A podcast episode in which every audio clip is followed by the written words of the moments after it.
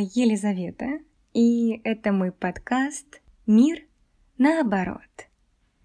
И я продолжаю успешно начатую мной рубрику в предыдущем выпуске. Кстати, спасибо вам огромное за отдачу, за фидбэк, который я получила, потому что это было просто мега полезно для меня, и я поняла, что это интересно, то, что я делаю интересно, и это мотивирует делать дальше. Так вот, я продолжаю успешно начатую мной рубрику в предыдущем выпуске, в которой я разбираю образы известных героев с аутизмом из фильмов и сериалов.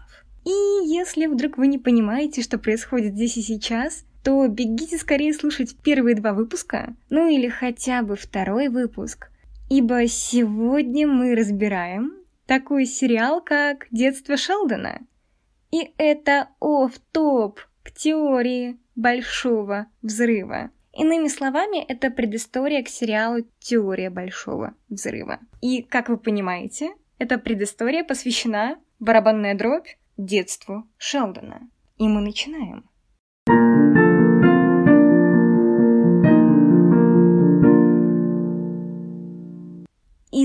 Предыдущего выпуска мы с вами немного выяснили, какие симптомы диагноза аутизм вообще существуют, и разобрали их на примере Шелдона Купера. Но Шелдон взрослый человек. Это же как-то влияет на яркость симптомов, спросите вы? Да, конечно. И Купер которого мы видим в теории большого взрыва, уже адаптирован и компенсирован. То есть он адаптированный и компенсированный аутист. Иными словами, его симптоматика не ярко выражена и позволяет ему общаться с нормотипичными людьми. Ну, с такими, как мы с вами. Но, несмотря на то, что Шелдон савант, и у него высокофункциональный аутизм, так легко и свободно он общался с людьми не всегда. И это долгий путь работы его семьи, его близких над его диагнозом. И я сейчас скажу такую мысль, которую вы должны запомнить надолго. Вот правда, навсегда и надолго. Любой успех человека с аутизмом напрямую зависит от стараний его членов семьи. И давайте посмотрим, как это было Каким был Шелдон вообще в детстве?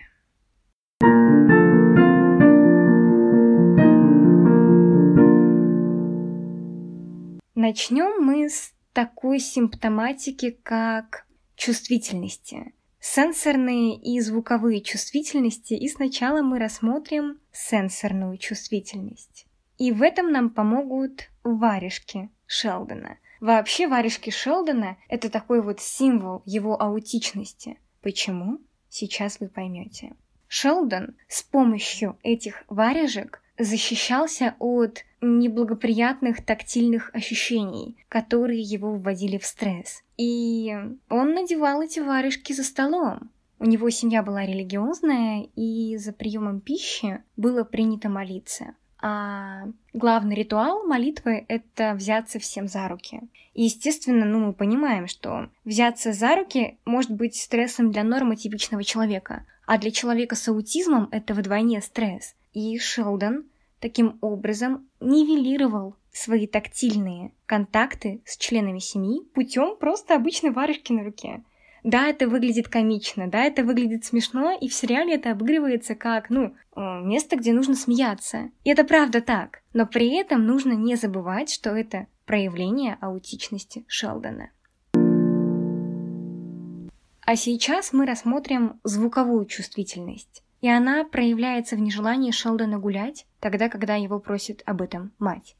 То есть, казалось бы, просто какое-то детское нежелание идти гулять, но на самом деле это проявление симптоматики.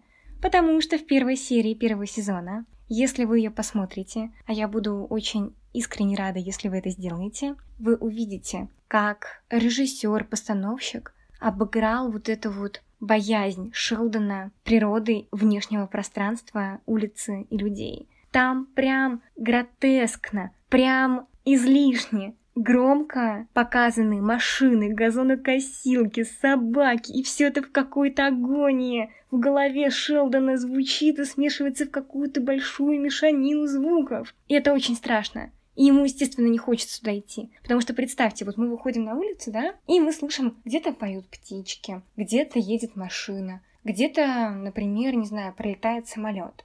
И мы слышим только условно эти три звука. Но если вдруг человек с аутизмом выходит на улицу, то он слышит, как заводится машина, как дует ветер и колышет листики, как дует ветер и колышет травку, как дует ветер и колышет белье в соседнем дворе на веревочке, как лает собака, как топает собака, как топает человек, который гуляет с собакой, потому что они в миллионы раз чувствительнее к звукам и к каким-то малейшим колебаниям. Вот. И поэтому Шелдону страшно. Ему страшно просто гулять одному. Это проявление звуковой чувствительности. И знаете, очень четко и емко описывает фраза из первой серии первого сезона, которую произносит Шелдон «Аутизм». Он говорит, если бы было все так просто... Правда, если бы было все так просто, но, к сожалению, все непросто.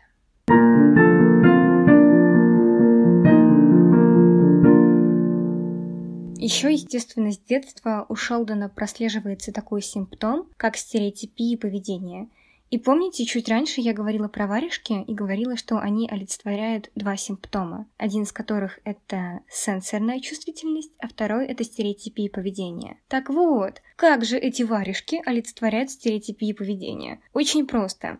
У Шелдона есть привычка бояться микробов. Он очень часто моет руки, у него есть, там, не знаю, специальные санитайзеры и всякие наборчики для того, чтобы дезинфицировать все на свете. И помимо того, что он боится тактильного контакта из-за повышенной чувствительности сенсорной, так еще он боится микробов. Именно поэтому варежки ему помогают не нарушить его стереотипное мышление, его стереотипную деятельность по отношению к дезинфекции. И помимо того, что он нивелирует, получается, сенсорные аспекты, он еще и избегает контакта с нежелательными бактериями.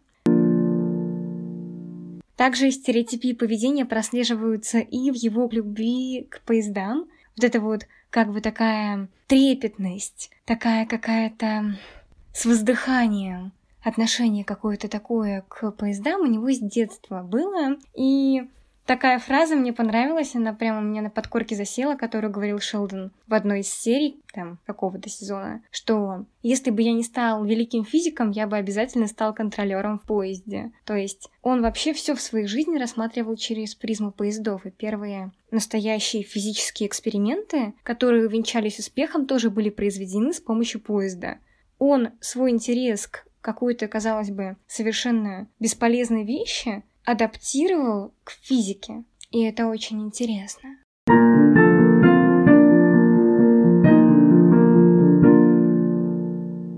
Также такой симптом, как отсутствие зеркальных нейронов и непонимание уместности или неуместности своего поведения.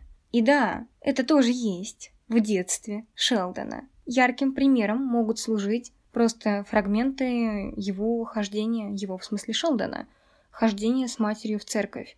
Очень комично, очень как-то по-детски режиссером показаны сцены, когда Шелдон может себе позволить задать какой-то глупый вопрос пастору, либо может себе позволить задать вопрос, в котором он оскорбляет церковь, потому что этот вопрос с научной подоплекой, с каким-то научным подтекстом, который априори опровергает теорию вообще божественного сотворения Земли. И он не понимает, что это неуместно. Для него в его голове это норма, для него в его голове он не делает ничего предосудительного. Он не оскорбляет чувства верующих в его голове. Он просто задает вопрос, на который он хочет услышать ответ.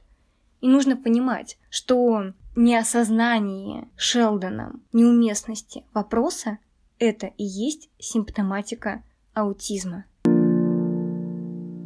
Также подтверждением отсутствия зеркальных нейронов служит и то, как маленький Шелдон реагировал на нарушение устава школы. То есть Шелдон видел, что кто-то нарушает устав, и он сразу же говорил ему об этом. То есть он не мог даже подумать, что это может быть неуместно или это обидеть человека. И в сериале это, ну, прям очень смешно показано. То есть даже мне смешно.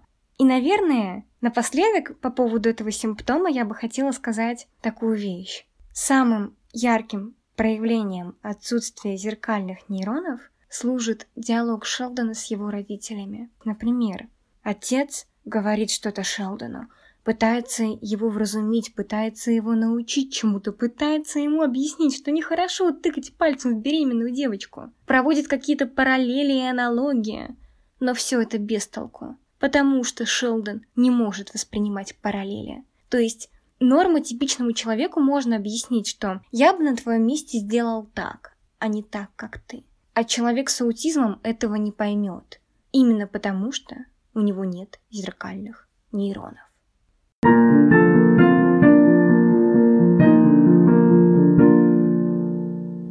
Вообще, на самом деле, посмотрев детство Шелдона, после теории Большого Взрыва, можно понять, что симптоматика аутизма у Шелдона в детстве была более явная. И успех его компенсированности полностью и целиком лежит на его родне, на его матери, на его отце, на его сестре и на его брате в том числе. То, что меня подкупает в сериале, это безусловная любовь матери к своему ребенку. Несмотря на то, что он немного другой, особенный, она все равно его любит.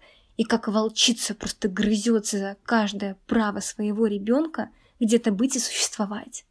И это правда. То есть это даже не утрировано нисколько в сериале, что родители ребенка с аутизмом просто сражаются на его малейшее право быть в среде нормотипичных детей. Потому что родители нормотипичных детей очень агрессивно настроены по отношению к детям с аутизмом. И это в первую очередь из-за стереотипов, которые существуют в обществе. Потому что нужно осознавать, что если человек с аутизмом допущен к людям нормотипичным, значит он не опасен, значит он высокофункционален, значит у него минимальна симптоматика диагноза, и он может общаться с обычными людьми.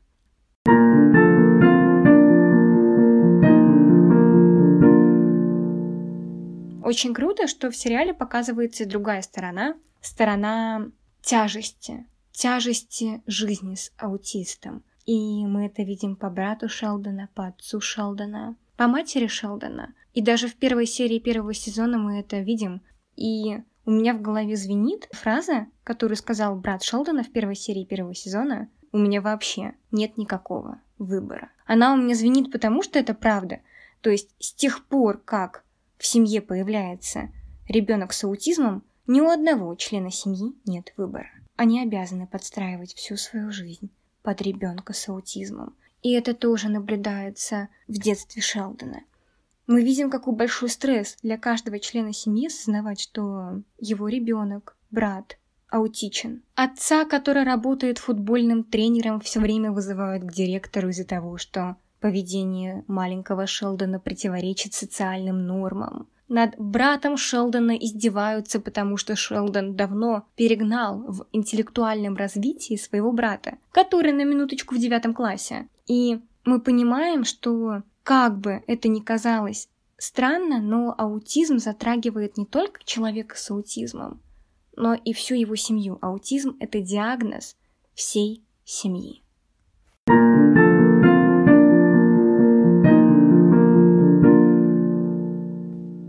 На такой торжественной ноте я завершаю свой третий выпуск, и я буду очень рада обратной связи. И с вами была Рожнова Елизавета. thank you